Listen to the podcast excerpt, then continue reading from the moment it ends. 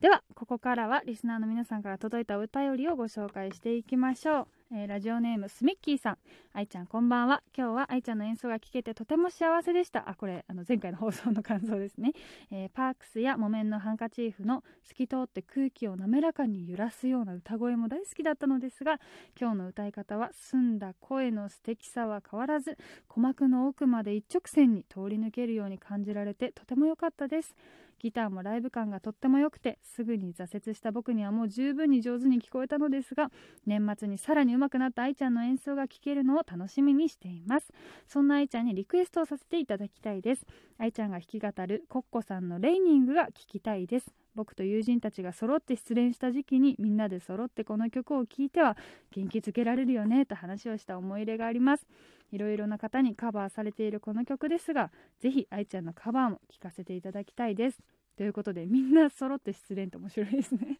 いやごめん面白くないんだろうけど。ココさんの「レイニング」私も大好きな曲なのでまあなんかコードを見てそんなに難しくなさそうだったらまあでも大ですね。ちょっと難しいのもやっていきましょう。まあレイニングみたいに。私もこれ大好きで。何年もうかれこれ10年ぐらい歌ってきてるのでいいなと思いました。是非弾き語り挑戦してみたいです。はい、えー、ラジオネームあんちゃん。あいちゃんこんにちは。このラジオで耳にした妥協詞をきっかけに大森聖子さんを聴くようになりました。私にとって新たなジャンルの音楽との出会いでもありました。先日カバーされた愛ちゃんのコーヒータイム。とっても素敵で元気をもらいました。愛ちゃんがお気に入りの大森さんのアルバムを教えていただきたいのと、えー、ぜひ愛ちゃんの歌声でシンガーソングライターと呪いは水色をお聞きしたいです。ということでこのラジオをきっかけにまた新たな音楽との出会いがあったということでなんと素敵なことでしょう。ものすごく嬉しいです。大森さんのお気に入りのアルバムうん全部好きなんですけどなんだやっぱり大森さんっていつも進化してていつも変化してるから毎回全然違うんですけど大森さんが最近出されたアルバムが「金継ぎ」というアルバムでもうそれがだからいわゆる最高傑作なんですよ。だから最高をやっぱり更新し続けてるからいつだって新作が最高傑作なんですよ。それはもう本当にぶれなくて、まあ、過去作だとあのやっぱり1個前の「クソカワパーティー」っていうアルバムがもう大好きすぎてやっぱりその「死神」っていう曲がやっぱり大森さんの曲の中でもどうしても一番一番好きなんですよ。というかもう曲音楽あらゆる曲の中で多分一番好きというか自分の真ん中の曲なんですよ。だからもうこの「クソカーパーティー」というアルバムはものすごく思い入れがあってもうずっとずっと聴き続けてたアルバムなのでもしまだ聞いたことがなければ是非聴いてみてください、えー、シンガーソングライターと呪いは水色をお聴きしたいですということで呪いは水色私すごい大好きな曲で1回だけ多分インスタライブでも歌アカペラで歌わせてもらったことがあってあの大森さんが公式のインスタでコメントしてくれて「アカペラでもいいよ」って書いてあってアカペラって怖いじゃないですか。なんで私やれたんだろうと思ってその時の自分の勇気を褒めたいぐらいですけど。でも実際その弾き語りも合わせて歌ってみたいなっていうのと、まあ、シンガーソングライターも本当に好きな曲でというかもう傑作なのでまあ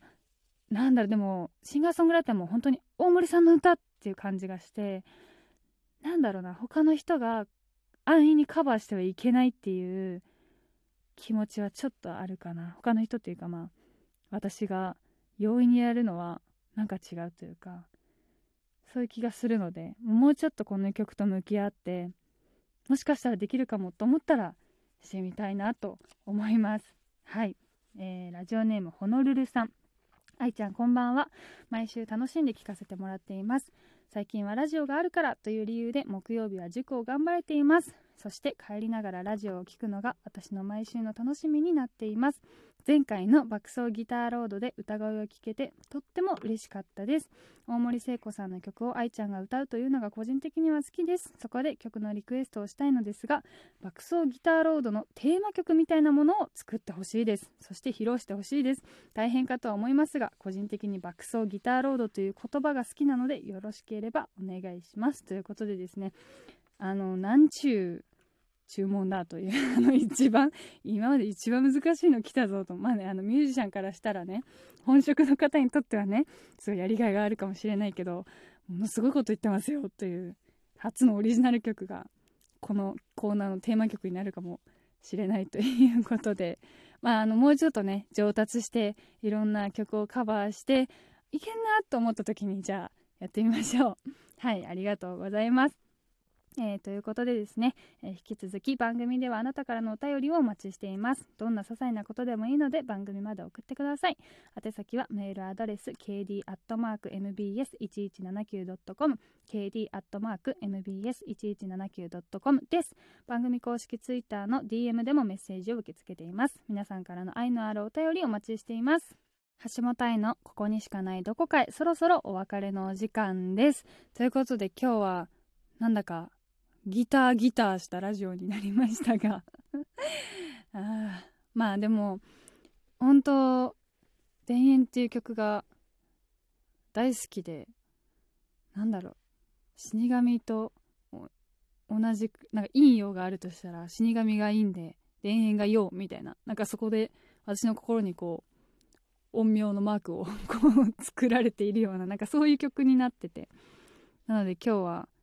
まあ、あくまでその練習風景を聞きいただきました。本当になんかやっててこれ私の家のソフなんか家のソファーに座ってやってる感覚ともうまるで同じすぎてあの